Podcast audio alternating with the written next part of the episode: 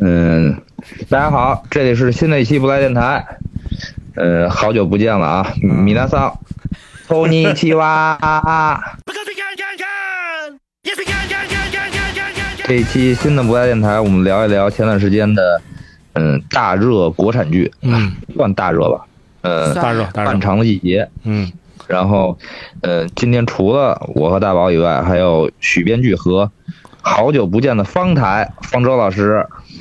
Hello，我是方舟，呃，很高兴借着回北京出差的机会，呃，重新加入不赖电波。大宝和方方舟老师作为这个东北人，我觉得一会儿应该有很多话题可以聊吧。嗯，没有，嗯， 嗯，没有啊，有有有， 不知道堂姐呃对那个嗯东北文化有没有很深入的了解？呃，有一些了解，因为我大学有一舍友是东北人，你知道这个东北文化就很有侵略性。 我大学毕业的时候，一口纯正的葫芦岛口音，嗯嗯，我是完全不太了解，而且呃，比如说辛爽经常提到的马大帅，我一集都没看过。哦，就整个东北文化电视剧，我一集都没看过。刘老根儿你也没 看过，没看过，乡村爱情你也没看过，没没看过，一集都没看过。嗯，不过马不过马大帅我也没看过啊啊？我也没看过。我也没看过马大帅。那只有我看过。对，那嗯，先简单介绍一下《漫长季节》的，对对，我先简单介绍一下漫长季节的这个呃基本情况情况啊。现在 我跟你说，漫长季节真的是盖了帽了。呃，豆瓣豆瓣开分是九点零分，啊还是九点一分，我忘了，大概就是这个分数。到现在已经是九点四分了，看完分以后它往上涨，你知道吗？对，然后目前是有五十四点四万人给出了评价，所以这无论是从这个热度还是从给的分数，应该算是这几年里面就是最高的之一了吧？应该是近五年分数最高的国产剧，是不是因为它最后大结局播完了以后，一度涨到了九点五，就是后来又落了零点一嘛，九点四，哦然后说是近五年最高的国产剧，但我其实也没有想出来五年前是哪一部剧比九点五还高。哦，真是我查了一下啊、嗯呃，只有可能是那个《我们与恶的距离》台剧哦，哦啊、因为再往前的那些可能要到八九年前了，啊、哦就，再有高分剧啊。反正真的是高的令人震惊。真的是令人震惊。这个分数的美剧也不多呀，我这个分数你知道，就这个分数和这个人，就是诺诺兰的粉丝想把他刷下来是完全不可 能的。你知道吗？不会出现那个《肖申克的救赎》那种情况。对，你知道吗？所以，然后这个呃，整个漫长的季节一共有十二集，每集大概六十分钟左右。嗯，呃，我们可以说一下自己评分。我先说吧，我是给了四星，然后大概是八点五分吧，呃，这么一个呃分数啊，嗯、呃，要不方才你你来你你我应该会给到八分吧，呃，四星，四标准嗯四星。你看，对，我觉得是很好，但是不不会不会上到五我心中五星的那个那个情况是序吧？列里。对，嗯，呃，我可能如果没有八点八，那就是九分儿，就是它在我这儿是一个五星的作品。哦，嗯，啊就你非得给那零点三这点儿，八点八那也是五星啊。对对对，啊、嗯，许晨呢？呃，我肯定是四星，但我在八分和八点五犹豫了很久嗯，八点五吧。嗯，就大概，嗯，没想到我分儿给最低了。哎，你还是不太了解我们这个节目啊，让你先说，然后看许晨再想说啊，方太要是给的高，我也给高点，方太给，你以为是还是个？浮动分数呀、哎呀，这个节目，这个节目可可复杂了，我跟你说，嗯，要不让你先说呢？我我们仨刚才其实已经进行了一个简单的探讨，嗯，大家一直都觉得不知道许晨是咋想的，因为自从你看完这个剧以后，并没有发表任何观点。对，就很沉默。很沉以往默他都会大概发发表一些随想。对对对，所以你就是要不许你先说说，你看看你觉得这个呃《漫长季节》中你最喜欢的一些点是什么？好好好，听你说，我先说我啊们再决定我们大说。我先说，我先说啊。反向 trap。那个，首先这个我对这个东北文化就是一直以来了解的不多，嗯但是呢，过去几年呢，其实反而看了一些跟东北有关的，包括我前段时间还在节目里提到的那个叫《东北旧事立功》，嗯嗯也嗯也是范伟演的，嗯，然后包括还有之前大鹏演的叫《双双探》，嗯，是吧？双探也是双东探北，对，对，对，嗯、就是有一种感觉，就是对东北现在成了这个悬疑剧或者是黑色幽默这么一个集合的场景了。嗯而我从小浸淫这个 港台文化，嗯确实一上来就是如果没有这两年的铺垫的话，我觉得其实可能一上来有好多点我是收不到的。嗯就是关于东北的，呃，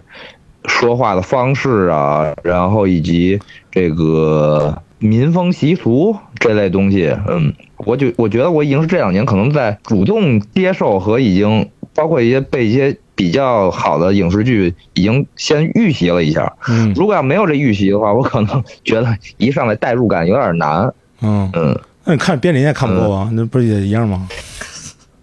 那那边邻还是不一样吧？嗯，哦，说呢，就是虽然说话，那边或林者瑶是瑶天天在那儿在你旁边，在那儿嗯还是不一样。哦这个这个第一，它还是有年代感的，毕嗯竟一大部分戏是在九七年、九八年嘛，就感觉那时候说的话可能不是贬义的，就是那时候的话更土。嗯，人物的呃有时候那滑稽程度，在我看来，可能我觉得现实生活中不会这样吧，但是其实别人说现实生活中就是这样。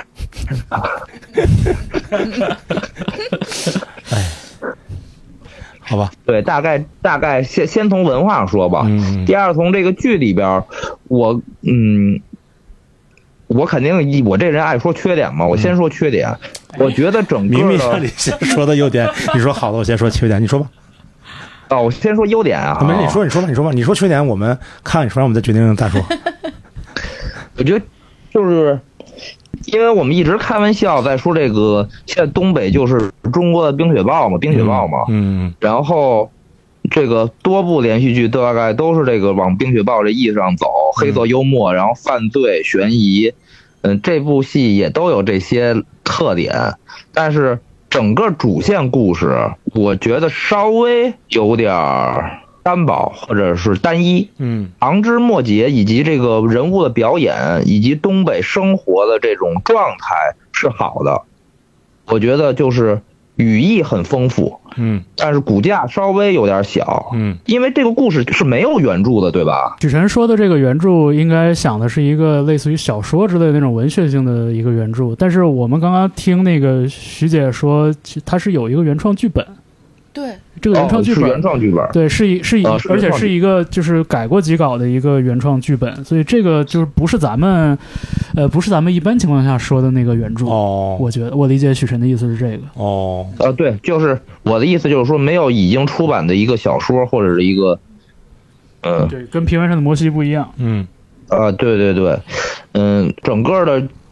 质感都是嗯很好，嗯，这个里边的这个人物刻画以及这个呃辅辅导以及这个生活氛围都做的特别好，嗯，让我可以稍微忽略一下主线故事的有点单薄，单薄是吧嗯嗯，然后演员表演我觉得都很在线，嗯我觉得这个不论是范伟啊，还是嗯、呃秦昊啊，包括几个小演员，那个现在特别火，呃就是很多人在都在讨论，都在喜欢那个聋聋哑人的那个扮演者嗯，纳日苏，演员，蒋奇明，对演员看清名明，呃演员名字我想不起来了啊，蒋对奇，明，嗯就真真的演的都特别好，嗯嗯，然后我觉得有一个很严重的双刃剑，就是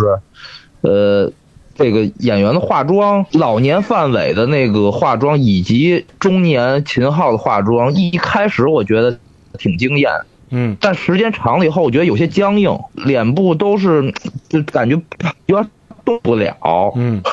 对对，嗯，就是一上来经验，时间长了以后，我觉得很多微表情啊，或者是一些，我觉得他脸脸部都没，嗯这肌肉无法运动，，嗯嗯嗯双刃剑吧，我觉得是，嗯，我都没看出来，我我一定看的不是四 K 的那个分辨率， 没有看出微表情来。就是就因是为没你有说秦啊。秦昊，就是很明显秦昊脸上的肉以及那个老年范伟那个眼角耷下来的那个感觉，就对一上来我说我操，画的真不错。可时间一长了之后，就觉得他有有些地方都动不了，感觉。哦，这个意思。对，因为他嗯表情一直大概就是那几种，对对，尤其是秦昊，尤其是秦昊，对，因为他肯定贴了更多东西嘛。，是是，嗯，嗯嗯，嗯，我接着你这个说吧，就我也先说缺点，怎么回事？也不是缺点吧，就我觉得可能我我比较让我会有一点有一点疑惑或者是迟疑的迟疑的部分。第一个就是你说的主线主线故事和生活细节的部分，就是个人觉得就是呃这里面的喜剧元素和它的这个主线的案件其实连的不太上，你能明白我的感觉吗？就是它的喜剧的部分单独拿出来的是特别有意思的，能让你想到以前比如看马大帅。或者看一些东北背景的一些呃电视剧的这个感觉，但是它这个情绪、这个喜剧的元素和它本身案件那个东西两边的的割裂感，就是每次都会让我迟疑一下。我我同你意明。白我意思吗？就是然后这里面我自己感觉应该可能会分三个部分的呃叙述吧，一个部分就可能就是案件本身或者是比较残酷的部分，它会让人比较紧张、比较压抑。然后另外一部分可能就是这，比如说包括范伟和秦昊饰演的，他俩总是来回那个，还有那个谁马队，他们仨总会说一些屁话，插 科打诨然后插科打诨的这种喜剧元素，在这两个之间其实还缺少一个部分，就是它既不是喜这种喜剧的废话，也不是压抑的那种就是呃情节，而是推进故事发展的一些描述和就是这个通过台词推进这个故事情节发展，这个部分就被夹在中间特别的少，所以就是我的感觉就是，要不是他就是在说屁话，要不他就是就是嗯突然进入到了一个压抑的部分，中间会让我有一种就那种就特别呃。呃怎么讲？就有一点，有一点，有一点，突然，哎，哎，怎么突然就横跳嘛。对，一直来回来回在来回来回横啊跳，来回横跳，感觉中间缺少一个一个平稳的部分啊。这个是你刚才说那个主线的部分，然后另外一个就是演员的话，嗯，我只能说我的感受啊，就是大部分我都觉得让我觉得特别舒服，但是唯独是那个就是饰演范范范伟呃这个老婆这个翁美素嗯呃的这个演员，然后我说实话，每次看他我特别出戏。啊，为啥呢？就是因为我也看到网上有人或者讲说，感觉说因为讲这个人，这个就是林小杰嘛，对吧？嗯林老师说他是八几年就出国读书了，然后对，嗯呃也在在在在好莱坞发展，在美国发展做演员对什么的。呃，我的感觉就是因为就是他每一次出现的时候，他在用都用在都在用他的脸和面部表情试图寻找一个答案。他每次都是啊什么，就是那种，就是你要给我一个答案，你要给我一个答案。他把这这个这个整个表情给、嗯给到前面，一定要答案，一定要答案，一定要答案这种感觉。而且就是我不知道为什么，就感觉他跟别人的这种就是所谓在东北环境下的这个语言也好，或者是嗯表情也好，就是特别跳。就所以每次看到他的时候，但这是我个人感受，每次看到他的时候，我都会都会感觉说，哎，就是有点儿有点儿有点儿有点儿，我就出就是这个这个出戏，每次看到他都有点儿有点儿有点儿有点儿出戏。然后别的话就是，嗯，我其实最喜欢的是是饰演例如的那个演员，这个演员实际上也是八四年的，我查了一下，嗯呃，大概四十岁上下这个这个这个这个这个年龄，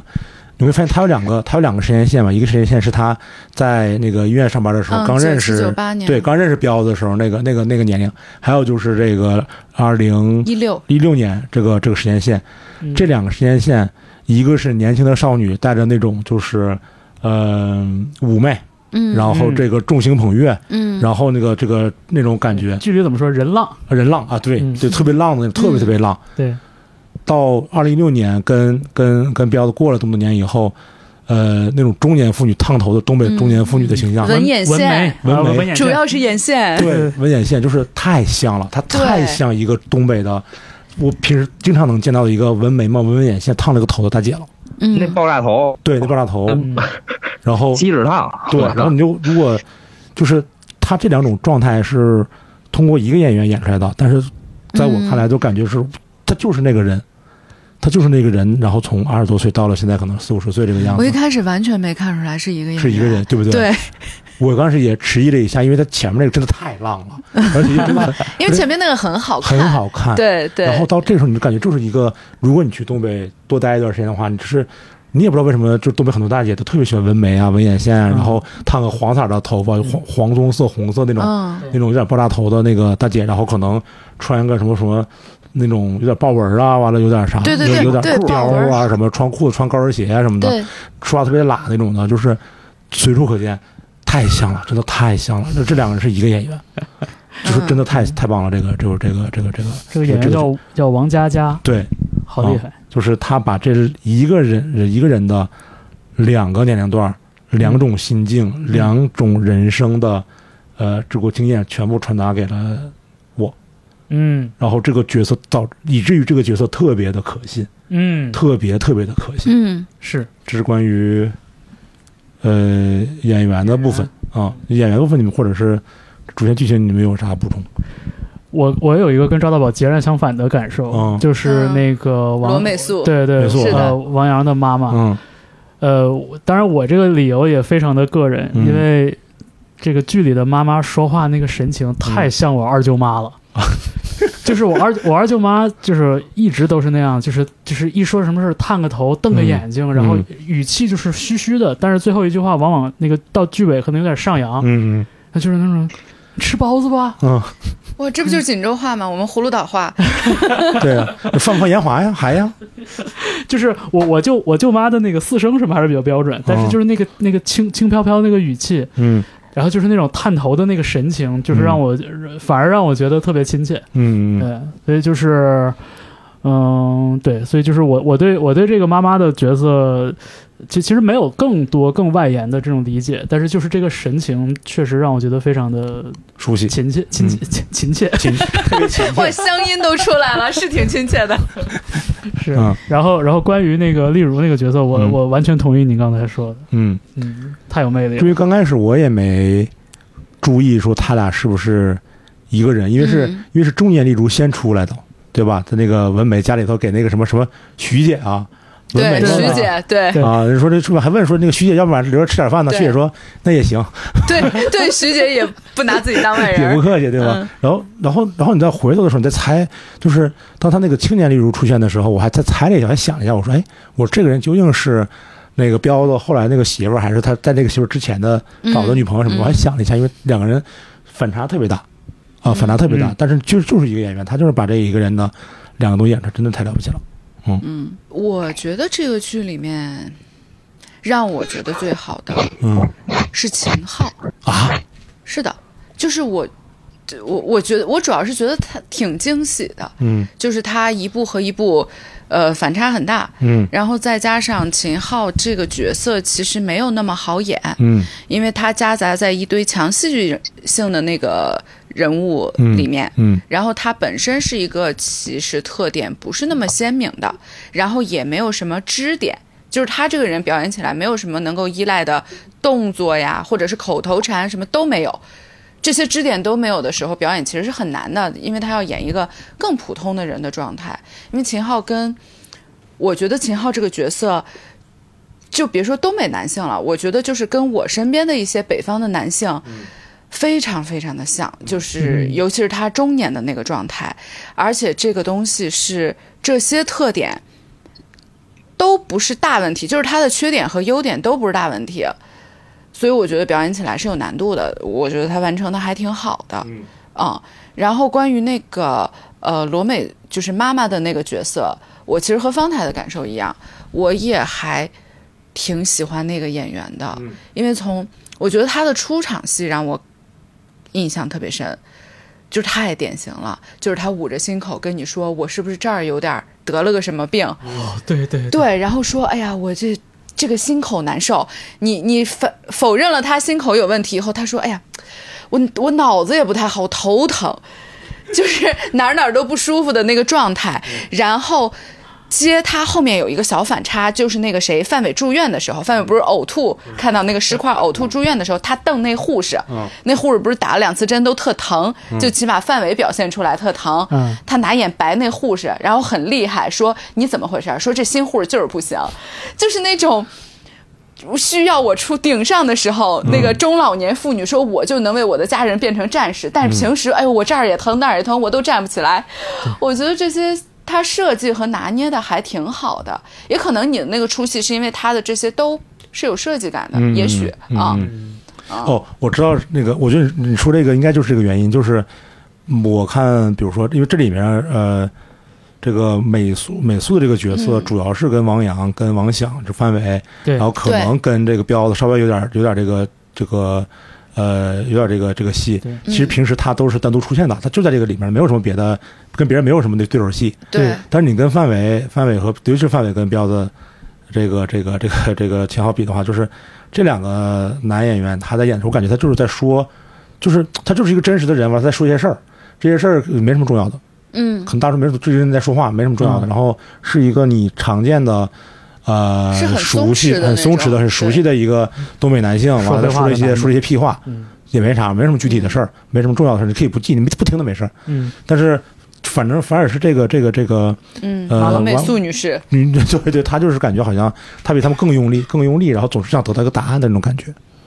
嗯，我觉得可能是因为她的动作啊、台词啊是嗯都没有废的嘛，对是对啊嗯设计过的，对，但是你这么说其实还蛮合理的。你想想那一家三口里边儿，那可不是这当妈的在撑着这个整个对家庭，一直在紧绷啊，对儿子儿子每对天不说他一直话，绷住，对，对就总得有人靠谱是吧？对他就是家里靠谱那个。嗯，哎，你们没有人想批评，有有那个想批评的演表演吗？我我有不解，我不接敢，我不敢说批我评，接着不说啊，解其实就是，呃，接着这个母亲的角色说，我是觉得她稍微有点用力，而且她安排的戏一直都是苦情戏，可能这也有所关系，就是别的人物都有有有喜有悲，她一直都处于那种紧绷着的。用力感里，就是一到她戏份，我是跟赵大宝意见比较接近，可能但我也没有，我好像没有她那么明显的感觉到，呃，有出戏。但是我也是觉得，一到他那儿就不太跟别人一个步调上、频道上，可就能能，明显意识到他的存在。对，嗯，对。然后这就我夸的话，其实我最喜欢的应该是马队，嗯马龙德兰胜，嗯，嗯，对哦，对，这个 那个，嗯，就是，嗯，他们在那个呃，二零一六年这个这个现代这条线里边儿，嗯两个人决定要去找帮手的时候，嗯，然后切到他在跳舞 那一下，真的很惊艳，我觉得。 而且对那个舞，我真的一就是我脑子里知道他们俩得去找那个刑警队长了，嗯 但是看着跳舞的时候，我仍然没有第一眼确定这是那队长吗？哦，对对，我当时也疑哦惑了一下，因为他那个画风差的有点多嘛。对对对他穿了一个高开叉的那种表演服，国对标的。还留个葫芦。对，对，然后是什么的，然后说话完全不是那个刑警队长原来那种严肃的感觉，全是也是一套一套那种什么人人生到哪都是舞台什么，就是那种话，哎，嗯就对，真的就是太惊艳了。然后，嗯、这这顺顺顺便我直接就说到，就是他有一场戏，就是大结局的时候，嗯所有人在自己的场景里都有一个，呃，有人是那个女女女女主角是在河边，然后有的人是在哪儿有人在，她是在车边，她终于点了一根烟，她一直说要戒烟要戒烟，然后每次扔给她说不抽，然后她跟别人要，人家说你不是戒烟吗？她又不抽，然后她终于在那个车边上抽了一根烟，那根烟抽的巨香，就是我看见她点，我立马就自己也点了一根。这是什么奇怪的啊不，共你情？你不抽烟你不懂。你不抽烟，你不懂。共感我也就不是懂如果我要是看，呃，黑，嗯嗯嗯，美产黑帮剧，我操，那一晚上的可费烟了。真的，这虽然我虽然就是真的，你不抽烟你不懂，真的就是你在一个影视作品里面看见一个人抽烟特别过瘾或者特别香的时候，你就得抽一根，要不看不下去。这个我能共情为吃东西。对就如果这个对对人吃对东西你吃的特别你香，我看要吃立刻点一你个看一样吃播的。什么的，比如这吃一个什么半半鸡爪，你就必须晚上来半鸡爪。我那次我看这个剧的过程中点了两次锅包肉。 就那个经理把人孩子两块锅包肉吃完以后，立马点了一份儿。嗯确实确实那个太馋人了。啊，你继续说。然后还有就是，嗯，剧情上的一些设定，其实我有些疑惑，嗯既不是呃批评，也不是觉得好或不好，嗯，就确实有有一些疑惑，嗯包括呃呃，整个这个故事叙事上的设定，嗯在九七年和九八年一上来的来回转换，除了那个呃男孩儿洗完澡之后一下变成了那个冰冷的那个冰冷的那个那个色有一个温转，场以及他那那个那个从一个全是阳光的一个地方一下变成了跟海里一样那个感觉，嗯以外，中间我觉得，嗯、不知道是我我当时没认真看，我一直都挺认真看的。我觉得中间就是一上来发现女尸，到她后来去，呃，这个夜总会上班儿，它中间有几个转场，我觉得转的不是特别嗯清晰。嗯我雨不知道中的是那故几意个造成吧，嗯啊，是不是他在雨中就是哭的那几个呀？对，包括就是已经发现尸体了，已经在找尸体，以及又变成了九七年，那时候已经是九八年，等于过了一年嘛，相当于。嗯，嗯然后九七年的时候，他又回到他去上班儿，他还那个女孩还在弹钢琴，然后他去那儿当小弟，然后这个来回几个转场，一个是已经死了人，他们要准备跑路，一个是他又回去还在打工。我觉得有几个转场，我不知道是为了造烟雾弹，故意让观众有点摸不清头嗯脑，还是可能在剪辑或什么上，我觉得稍微有点不清晰。因为那个这里面嗯它主要有三条时间线嘛，一个是嗯这当所谓的当下是二零一六年，呃，还有一条线是那个就是呃开始有人杀人了，有人死了，在二零呃一九九八年，嗯还有就是解释一九九八年这个事儿是怎么出现的，一九九七年到最后的两集，它才九对七年和九八年的这两个时间线才并到一它起，并到它并到一嗯起。在此之前的九七对九八年这两这两条时间线，因为人物差不多，长得也差不嗯多，事儿也有前后因果，所以它有的时候来来回转，来来回转的时候，有时候有点分不清哦，。你们也分不清是吧？对，它其实，在结构上是两层悬念，嗯一层是事件悬念，嗯就是九八年的那一条，嗯它就等于把那个悬念先行了嘛，对把那个案件碎尸的案结果嗯嗯先铺在这里，然后你往九七年去找找答案。嗯然后还有一条悬疑线，其实就是一六年，其实是命运线，嗯就是每一个人在这一年嗯变成了什么样子。嗯然后九七年它的原点是那个样子，嗯所以这中间九八年发生了什么，嗯导致变成了一六年那个样子。嗯它其实是这两条悬疑线在往九八年汇，嗯，嗯，等于是对一条打在九七年，一条打在一六一年六，年，对对对。对，我能理解这个这个。所以我觉得这这个结构还挺棒的，就这个结构我能理解啊，但是就是也许是因为九七年和九八年这两这两年的这个时间差太太太短了，一年啊啊，，一年时间差太对短了，对所以有的时候可能就是我们在看的时候，可能得稍微判断一下，就是呃，它究竟从一尤尤其是从一六年回到九七九八年的时候，或者是这一集开始，它直接是九七九八年的时候，我要想一下，究竟这是九七年还是是还是九八年的时间？他他靠啥带的呢？他是靠那个演员的表演状态，嗯就是你但凡看到这个演员是舒展的、高兴的，就是九七年，嗯嗯，不然的话就是九八年。嗯所以有我我猜啊，就是有两个那个有一点呃混淆的时候，是那个王阳，嗯王阳有一次是发生了那个碎尸案以后，他在雨里哭，嗯嗯然后接着立刻切了一个他在九七年的雨里，嗯就那个大学是，呃，有快开学还是已经开学以后、嗯有一段，就是他在雨里切对切的王阳两次，嗯就跳回了九七年，他用这个转场、嗯转过两次，然后那个表情呢就没有那么欢快，嗯，可能那个时候会产生一些错愕。他用了两次这个，对，就是就是，呃，我觉得无所谓好坏吧，就是这个可能，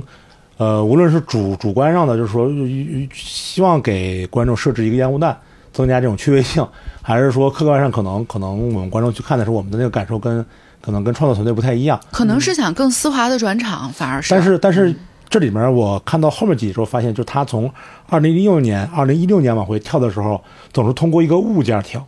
就比如说红毛衣，对，他嗯对从嗯啊二零六年穿了红毛衣，然后他又跳回到九八年的时候，他送他的时候，其实是九七年买的毛衣，嗯不是九八年买的毛衣。对，九七年的，然后可能又说这个这个通过物件或者通过人，就比如说他在一六年抓着那个谁，抓着那个保安科科长的时候，嗯，邢三儿，邢三儿抓着邢三儿的时候，他是通过这个就跳过了邢三儿和他的事儿。对，但是他有的时候跳过的是九七年，他有的时候跳的是九八年，对他一扣一扣的解嘛。对，然后啊我就有时候我就跳不明白，我得现想，哦，有你也现想，你也因不为最近我不是看那个，呃，波巴菲特，就是曼达洛人的一个衍生剧，嗯这个曼里达洛人还有衍生剧，他本身不就是衍生剧它是了衍吗？生剧的衍生剧，然后衍衍生生，就是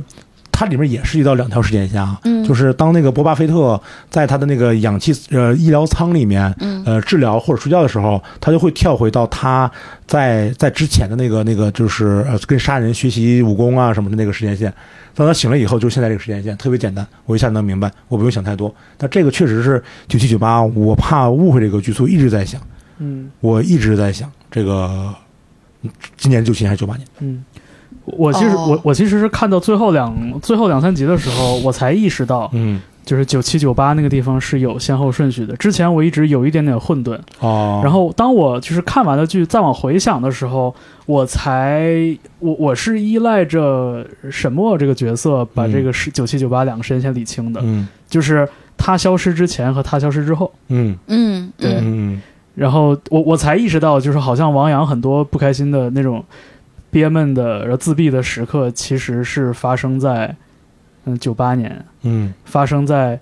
那个九零年代那那一趴里的靠后的部分。嗯然后，然后我才意识到，哦，就是其实他很很可能，就是他他抑郁已经抑郁了，可能很有可能小小一年了。嗯就是他这个这个期间的这个状态，然后再对应回他的爸爸和他的妈妈的那个状态，就是这个家里三口人的这个这个 dynamic，就是我才我才倒着把它想嗯明白。我其实顺着往下看的时候，可能前六七集其实没有太明确的意识到，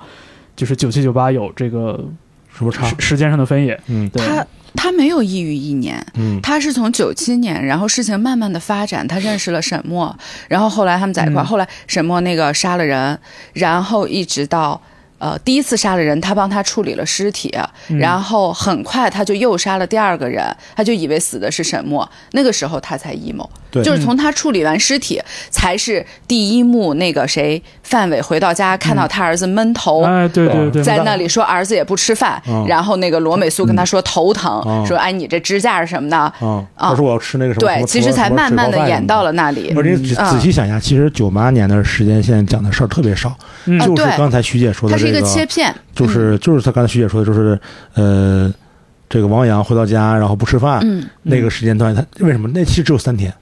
就是整个九八年其实只有三天时对间，啊，对对他啊就，是他就是这三天在等那个傅傅傅傅傅不是傅东新叫什么来着？傅卫新、傅卫军，傅卫对军，对，不是傅东新，傅卫军，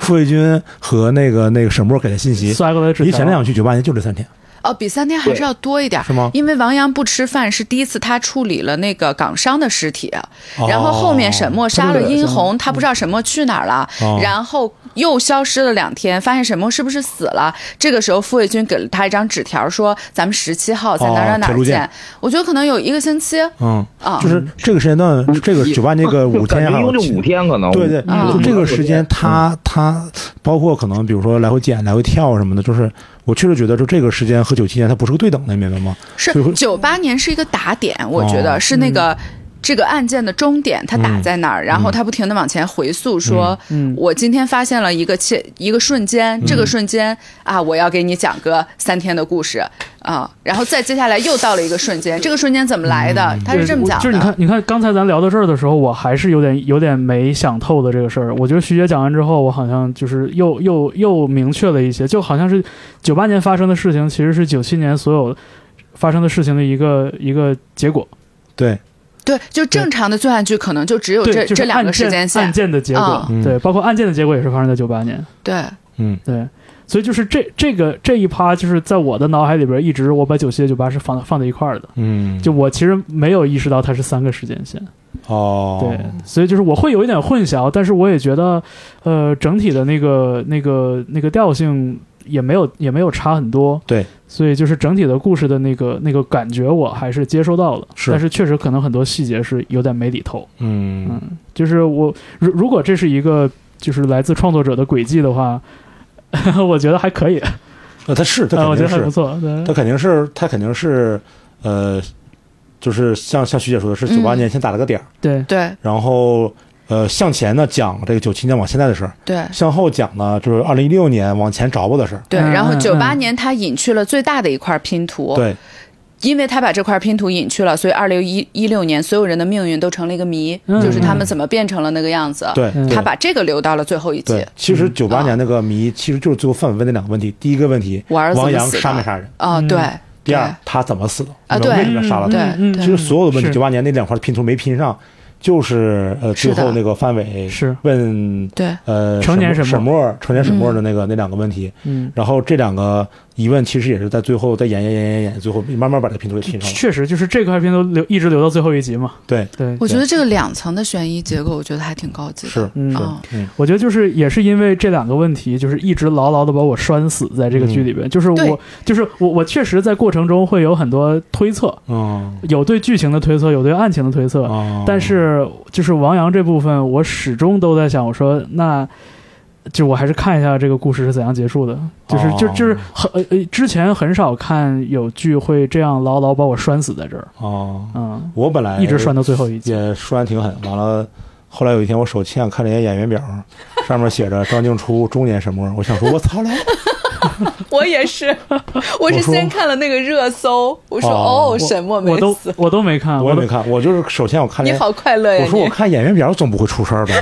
还演员就是表最出事儿就是他了，妈出事儿但了。但我我我确实是当时，因因为我看整体上是比那个大就是朋友圈里大家看剧的这个这个潮流要稍微晚一点，嗯，呃，肯定比你早，但是对肯定比大宝早，但是我还是晚了一些，所以我当时就是故意在那几天里面屏蔽掉了所有的 信息，嗯包括我身边的人跟我乌里哇啦说这剧不好看，没意思，不想看了。嗯我我我就是始终保持专注把这剧 看完的。然后我甚至看到张静初的时候，我还在想，我说这个这个也很也很厉害哎，就是这个成年角色大变脸， 嗯，我说连声都不一样了啊大大变脸真的太狠了，大便当饭，小便当汤，我啊大变脸大太变狠脸了。什么破 梗？ 这能怪我们对东北有刻板印象吗？你自己说，那他说大变脸吗？我想大变脸是什么大变脸 shit face，啊？是是我是，接着，我接着啊刚才这个，你接大这变个脸这个说被剧透的说啊说一点儿，就是我也是晚了大概几天才开始看，嗯然后首先就是，呃，我在刚看到可能三四集的时候，嗯就被某一个分享出来的那种文章，就是分析文章直接。标题剧透，就大标题，我连躲都没躲开的是秦昊的死早已注定什么哦，对对对对，这个秦昊的死我特别生气，我也是被剧透的， 这这是个微博是不是？我记得，反正我是在微博上反瞥正到也是的透一脸。后一脸，哎对，这就是我然后们平时给观给听众剧透的下场，许晨。嗯，然后就是关于这个悬疑的部分，我还想说一点，就是，就是，在我看来，就是这个他儿子的死，嗯就是是唯一，就是悬疑难题。就是后来呃很长一段时间，我根本就没有在乎过，就是在被剧透秦昊的死之前，我根本没有在意过剩下人这个。死不死谁儿的子命运到底要变成什么样儿，嗯甚至就是我一上来就会知，就是就是我自看看惯了这个悬疑剧的，就是直觉反应吧，就是一上来说女尸的时候说是不是沈墨，我就知道，我就肯定觉得不是心里觉得肯定不是，嗯他肯定死不了，嗯嗯，然后看到出来那个陪酒小姐的时候，我就第一反应就是死的是他，啊 嗯，他肯定找了一个替罪羊，然后我还心想，不会像韩剧一样或者日剧一样那么狠，把自己那个四节的手指都剁下来 吧？他真剁了，对这个轨迹真的不难猜是，，但嗯我我刚才前两天不在群里说嘛，我说这个他剁手的时候我还想呢，我说这你妈把一整只手剁下来，这多疼啊，怎么下去手啊？ 后来我才发现人剁的就是一手指头，人没剁整个手，人不需要剁整个手。分手的决心。分手的决心呢，这这这我的分话手肯定是吗是，对，这要是我自己做的话，肯定剁完之后想说，我操，我应该剁一个就好了， 你知道吗？就当时想着我想说，我操，剁一整个手怎么这么狠？我看罪案剧总是沉浸在这种里面，嗯包括那个谁李丰田把用硫酸把自己的指纹都烧掉了，那个、哦我也疼半天，疼够呛。我说我真是干大事儿的人 啊！都是 良民，啊，都是良民，哎，我我然想后还有一个点其实我也有些疑惑，嗯就是他把那个卖药的推到高压电上，嗯，啊这个动机我觉得有些奇怪。就算他想复仇所有对不起他的人，我觉得他在那一瞬间为了逃跑，突然就要下死手。杀一个素不相识无辜的人，也不叫素不相识，只只见过一次。我觉得一下把这个人物的复仇式的悲情一下就拉低了很多。嗯，对，对，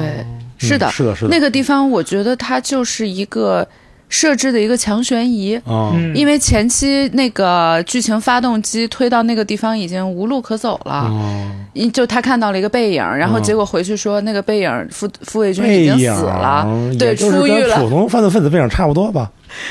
我觉得那个地方缺少一个发动机，哦，所以那个其实是让他们继续追查下去，并且笃定说这个事情不简单，嗯它不是一个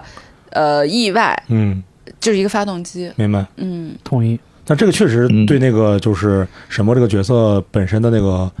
呃，比如说他悲惨的童年啊，什么这些东西会有一些、哦，对，有一一点影响。损伤，对、嗯嗯你就会觉得有说点他损不是伤为了复仇而杀的，对他到了后期感觉变了，他变了，嗯嗯所以我在看完之后也随便点开了一些那种怎么说呀过分解读的文章，嗯就是我我我忘了大忘了具体怎么说，大概意思就是说，呃，王阳跳下去救他嗯被淹死了这件事儿都是他编的，嗯，你看，他能随便就把一个人推到高压电上，他就是故意想把王阳杀死。你看，这对，种有过好分多程度这种解读，不是对，不是，我说的是啥？我说的是那个，就是如果我之前就之前不是说嘛，如果让我来选的话，我会把呃这个沈墨杀俩人儿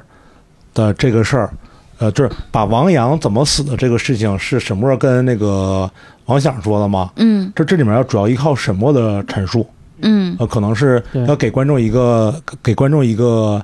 呃明确的提示，是沈墨单方面在陈述这个事情的经过。对先说这件事情，然后最后再去讲说沈墨把殷红杀了，然后这个时候让所有人去想说，呃，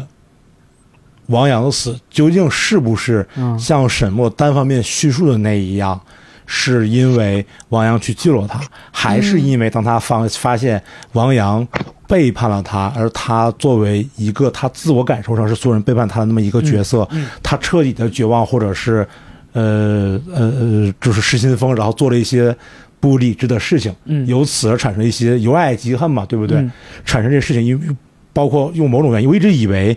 就是那个那个那个那个王想拿那个不拿了电棍吗？嗯我一直以为他俩在桥上，最后王阳和沈墨最后在台台上就在桥上相见的时候，沈墨还拿对电还拿着那个电棍呢。所以我一直在我一直在想说，是不是他用嗯把王阳给电到河里去的？就我一直在想这个事儿，一直在想这个事儿。但是最后他哎我单方我面也我也我也有过这个想法，对我也是，然后加一，对，然后但是最后他的叙述是他呃跳河了，然后王阳去救他嘛。但这个可能就是我觉得可能创作团队还是希望我们相信，呃，相信沈墨说的这个这个这个这个故事。嗯但嗯是如果让我去选的话，我会选说，嗯、先让沈墨讲这个故事，最后再把沈墨相对来说比较歇斯底里和残酷的一面展现出来，从而让大家去想一下，究竟王阳的死是怎么样的。嗯关于王阳的死，我呃但这样是不是过不了审了？因为 什么？ 还好吧，因为他最后就只要伏法了，就伏就法还就行可是以吧嘛。啊对啊，嗯关于那个王阳的死，我其实一直有一个自己的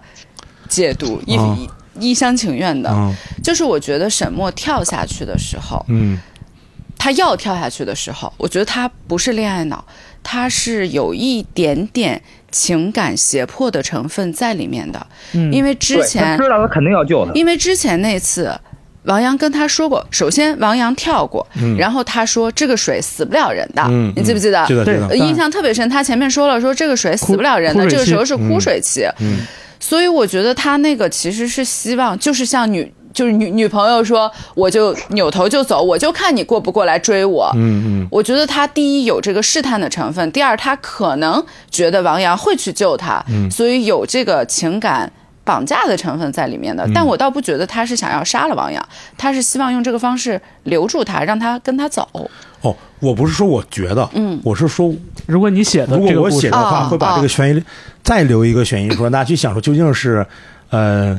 这个王阳救了他，嗯还是像你说的，就是他里面有一些情感的胁迫，希望能借此来留住王阳，因为他也不说嘛，他跟王阳说我只有你了。嗯他对弟弟被抓了，然后他父母没了，对他大爷是个大傻逼，然后嗯呢， 就是他只剩王阳了。那也许像你说的那样，就是他是他最后的一个、一个他可以依赖、可以伴随的人了。是然后这个时候他遭到这个伴随人的背叛的时候，也许像你说的，他就是，呃，希望通过这样的胁迫让他回来，也许会像我想那样的话，就是是不是他最终因为这种背叛恼羞成怒、因爱生恨，把王阳给杀了都有可能。但是无论如何，把这东西留到最后，让大家去想。嗯，隐秘的角落把这个留到了最后，就是哦对到底是不是普普推的那对个？对对，是嗯嗯，他是就是我我我在我在看这一部分的时候，我在看他俩桥上相对相对的那一段的时候，我其实脑海里边想的是大宝刚才讲的那个那个剧情，嗯就是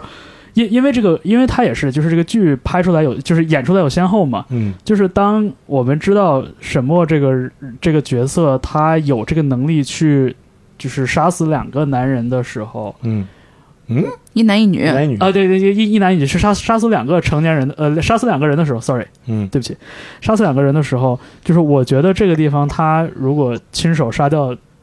第三个人的话是有可能的，对，对。但是我后来自己推翻了自己的这个一一厢情愿的想象，虽然这个想象更刺激一点，嗯更更黑化一点，我我恰恰是觉得，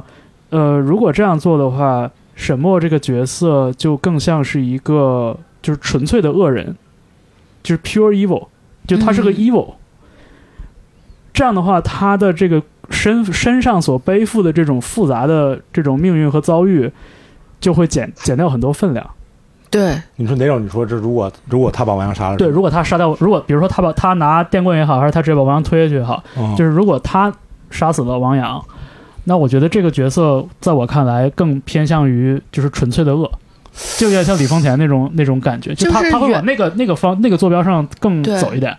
就是，但是我我我我还是愿意认为，就是说这个角色本身是足够是是复杂的。然后他有很多就是难以名状的，甚至是模棱两可的嗯这种、这种他状态。是走投无路才做了这对些。然后同时呢，就是说，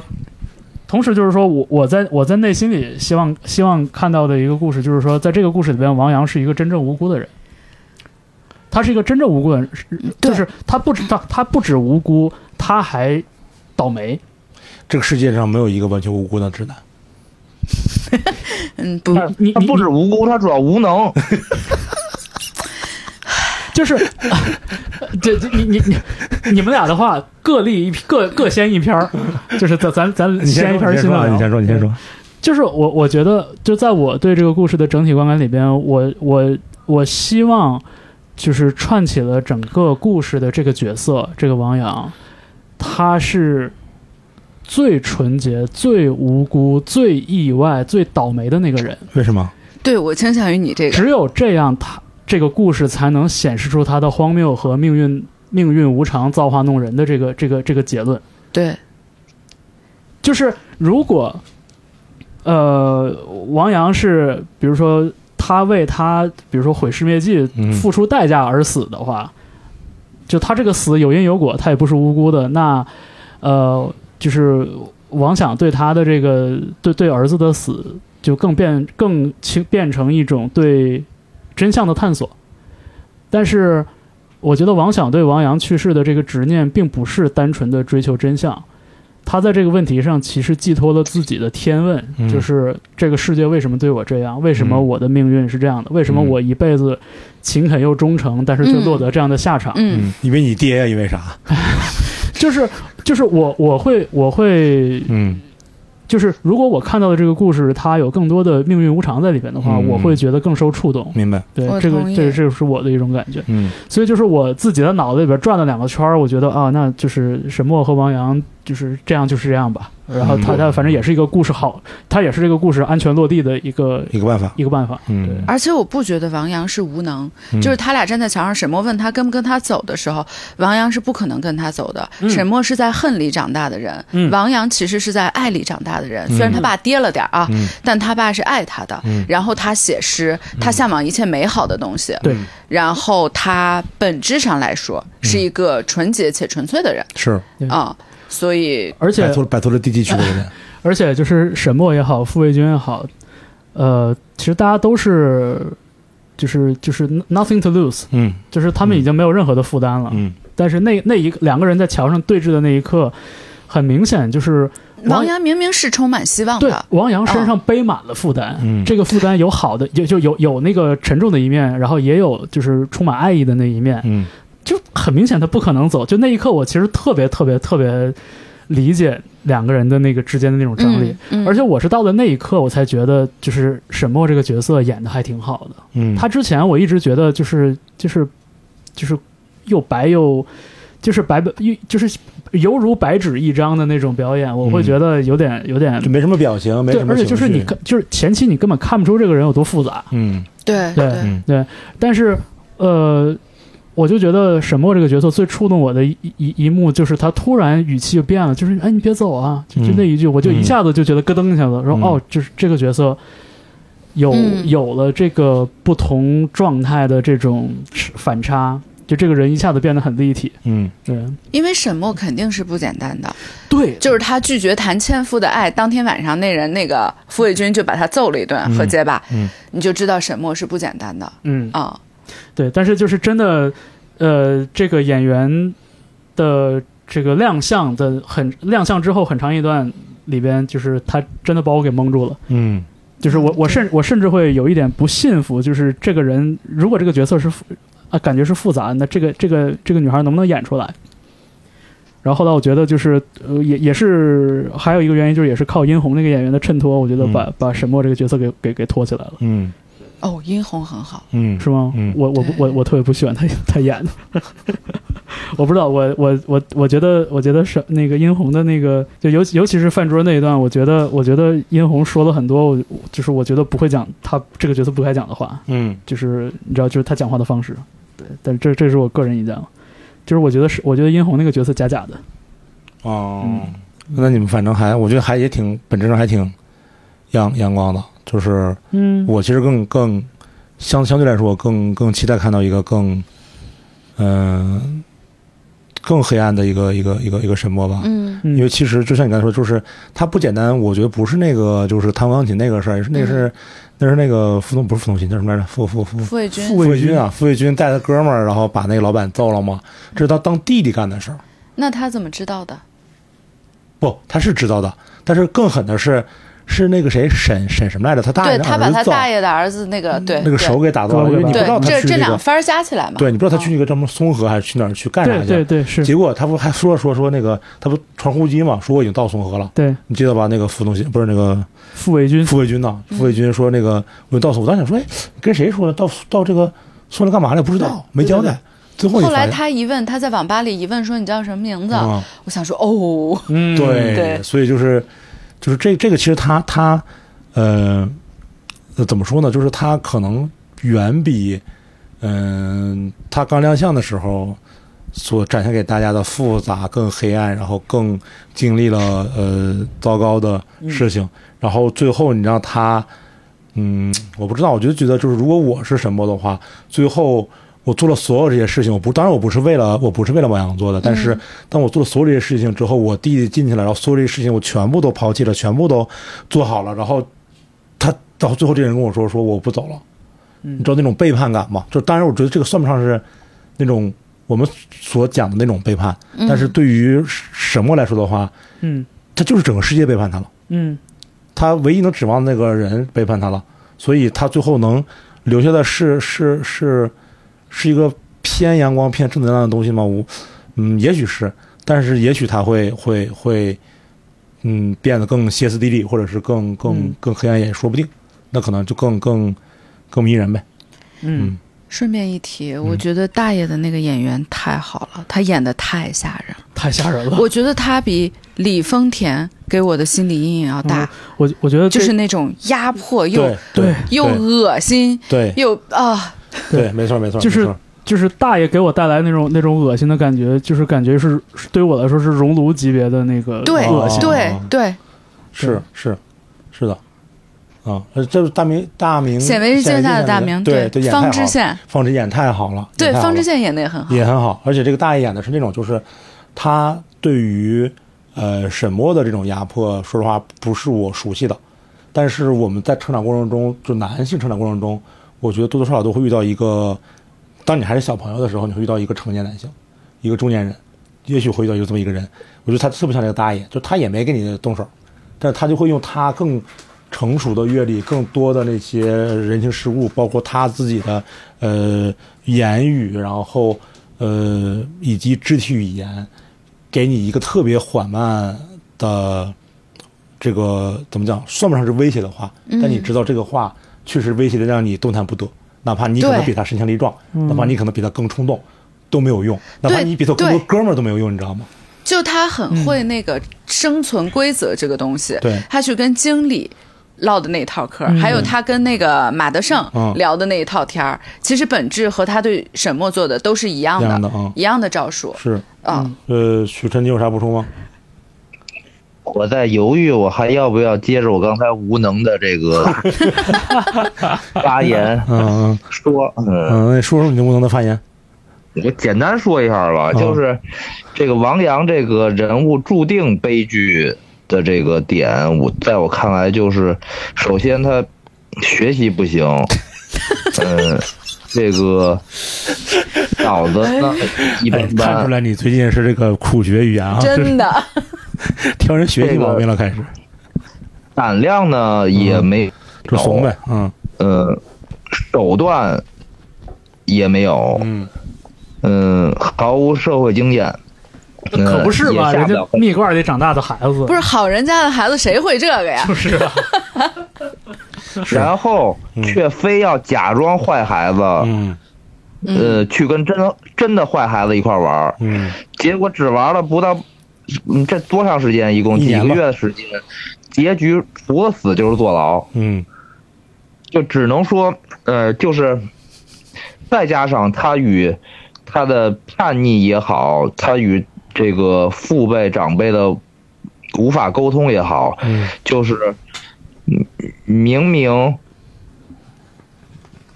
可能留下只言片语，不用全解释清楚，但只要简单说一下，嗯可能就有更好的解决办法，但是就是强制性的拒绝交流沟通，然后自以为是或自负的认为可以搞定，或者说是，嗯、以为能劝劝，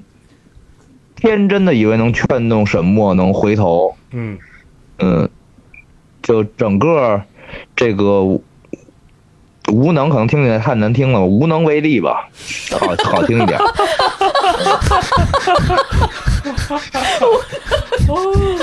赞， 这找补的太 好了不了，起，这能找不回来了，我也惊了，就是整个这是是个是，从始至终的这个弱鸡的表现，嗯，就是就是嗯，一上来确实就是回想起来，就一上来就觉得就是他确实不是死就是坐牢。嗯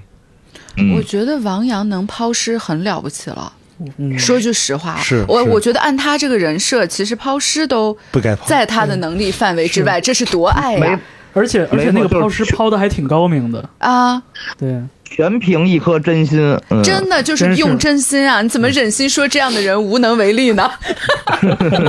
力所能及吧，力所能及，对他力所能及，真的，你想那个抛尸的方法绝对是他想出来的，对这几个孩子里边只有他对钢厂最了解，对对对，还是上过高中的嘛，对啊，对嗯，诗写的也还行，是嗯，是，比孙一通啊差点有真限的，吗？那个诗就 我觉得他那个诗比嗯孙一通写的稍微差一点，还是比比毕赣好一点，我觉得。他诗写的还可以。他的诗是班宇写的吧？对对吧？，是吗？是好像是哦对。是，就是那个诗应该是来自班宇之前的一篇小说中的一首，还有这个名字也是班宇小说蛮长的嗯对，啊，对，漫长的，嗯挺好。嗯，